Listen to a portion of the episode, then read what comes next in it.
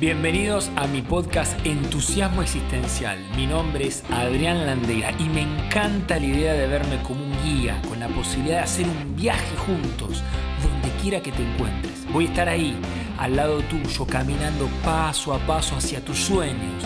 El destino lo decidís vos.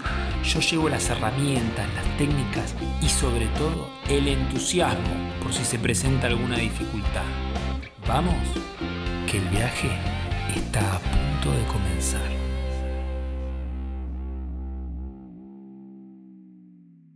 En este episodio de hoy vamos a hablar sobre la esencia 1, el organizador.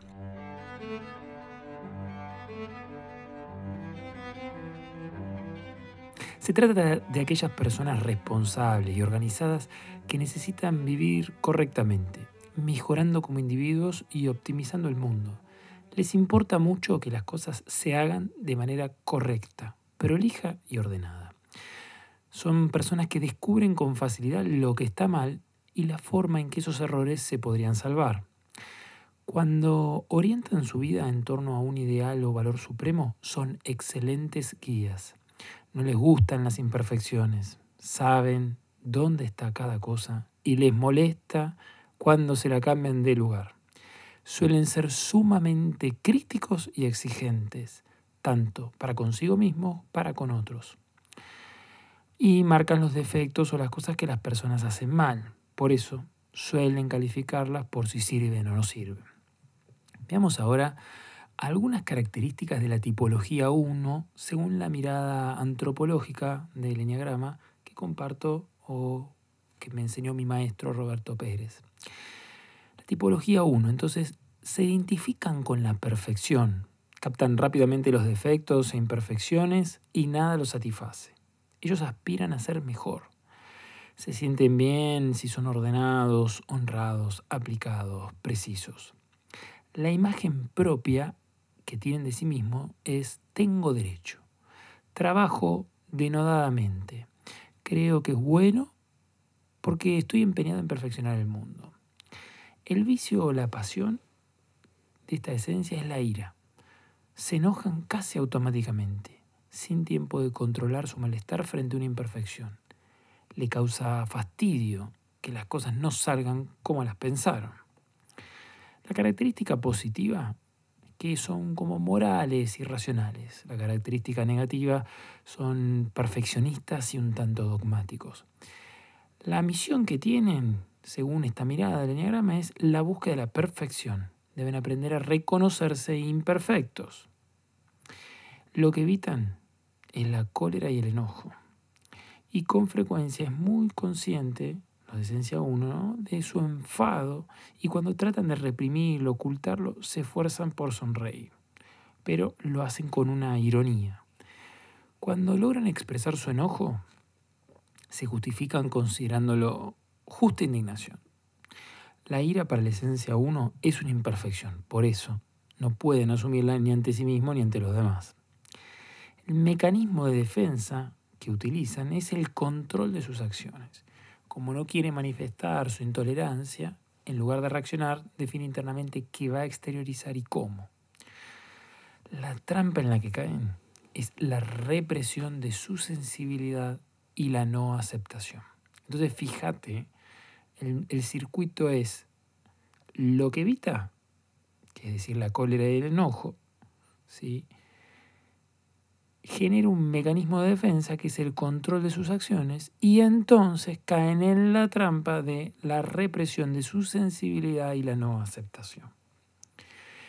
En lo mejor de su energía, se ha evolucionado, son éticos, honestos, confiables, ordenados, tienen un ideal de vida, son buenos jugadores, autodisciplinados, productivos. En lo peor de su energía, o sea, en conciencia alterada,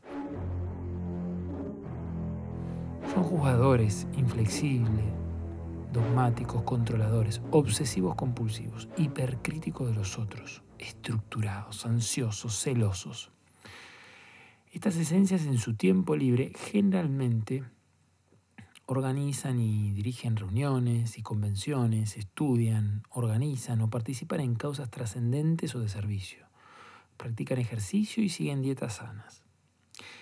El tipo de liderazgo para esta esencia se lo llama ejecutivo. Son personas decididas, organizadoras, son prácticas. Eh, una frase podría ser, sé cómo hacerlo, lo llevo por el camino correcto. ¿Qué tienen que aprender estas esencias? Aprender a focalizarse en un ideal de vida. Aprender a poner las formas en función del fondo. ¿Qué es esto de poner las formas en función del fondo? Un ejemplo sería, suponte, una esencia 1 que sale de paseo con los chicos en su automóvil y recién había lavado su automóvil, lo enceró, lo limpió, lo lustró y cuando suben los chicos empiezan a volcar galletitas, comida, líquidos, desordenan todo. Y, y, después, bueno, pasa una tarde maravillosa, pero el auto quedó todo enchastrado y todo una esencia uno en conciencia alterada se fijaría en, en la forma. Quiere decir, mira cómo está el auto, todo sucio, todo enchastrado, todo un desastre, y eso que lo lavé. En vez de fijarse en el fondo, como haría una conciencia uno en conciencia elevada, que sería decir, mira todo ese desorden, ese, el auto todo manchado, pero, pero dice, bueno, qué lindo que la pasamos. La verdad, la pasamos muy bien en familia, con los chicos. Bueno, después le mando al lavadero y ya está, que se lave de nuevo. Esto es importante para la esencia 1, poner las formas en función del fondo. Y deben lograr serenidad alegre y combatir la ira. Y aprender a aceptar la imperfección que lo altera y lo enoja. Para lograr la evolución de la conciencia, la línea tipo 1, si no aprende a distinguir el fondo de las formas, nunca va a poder relajarse y disfrutar de la vida.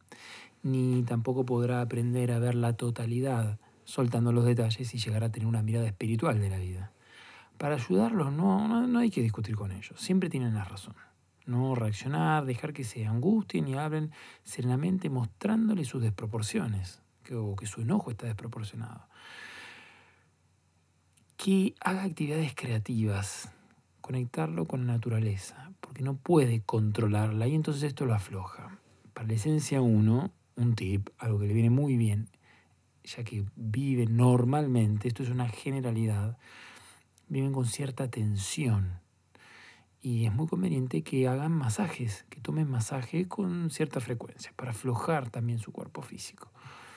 El miedo constitutivo, es decir, el miedo con el que esta esencia nace desde la concepción hasta el final de sus días, es el miedo a no poder. Entonces tienen que trabajar y tomar conciencia sobre qué es ser fuerte para ellos. Y ellos se sienten fuerte cuando controlan.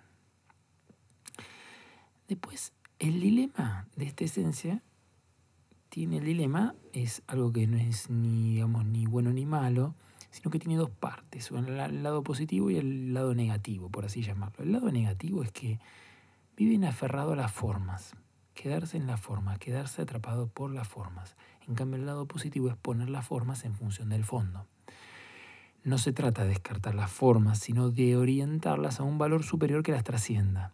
La forma es el orden práctico, mientras que el fondo es el ideal de vida. Por lo tanto, la resolución de este dilema para esta tipología es poner el orden práctico externo en función de un ideal de vida, un valor, una causa, un principio que los motive es importante que si no sos esencia 1, ¿sí? como atributo, la esencia 1 brinda la capacidad de organizar y planificar, tener un ideal y misión de vida claros. En relación a este tema, ¿cómo está tu capacidad de organizar, de planificar? ¿Cómo sos organizando y planificando? ¿Tenés bien claro quién sos, a dónde vas y para qué estás? ¿En qué aspectos de tu personalidad reconoces este tipo de energía y qué tanto la tenés a mano.